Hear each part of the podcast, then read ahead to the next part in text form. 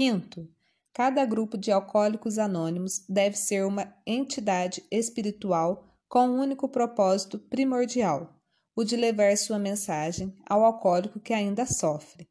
Sexto, problemas de dinheiro, propriedade e autoridade podem facilmente nos afastar de nosso objetivo espiritual primordial.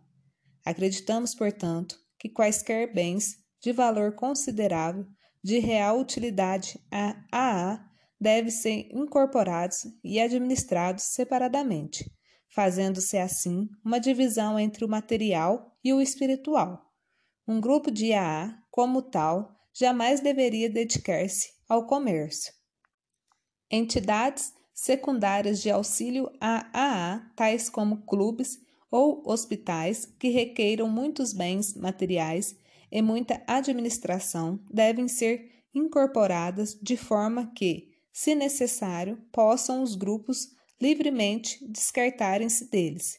Tais instituições não deveriam, portanto, usar o nome de AA. Sua administração deve ser de exclusiva responsabilidade das pessoas que a financiam.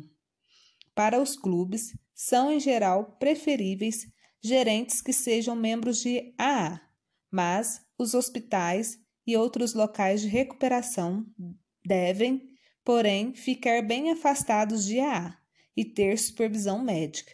Embora um grupo de AA possa cooperar com quem quer que seja, tal cooperação nunca deve chegar ao ponto de filiação ou endosso real ou implícito.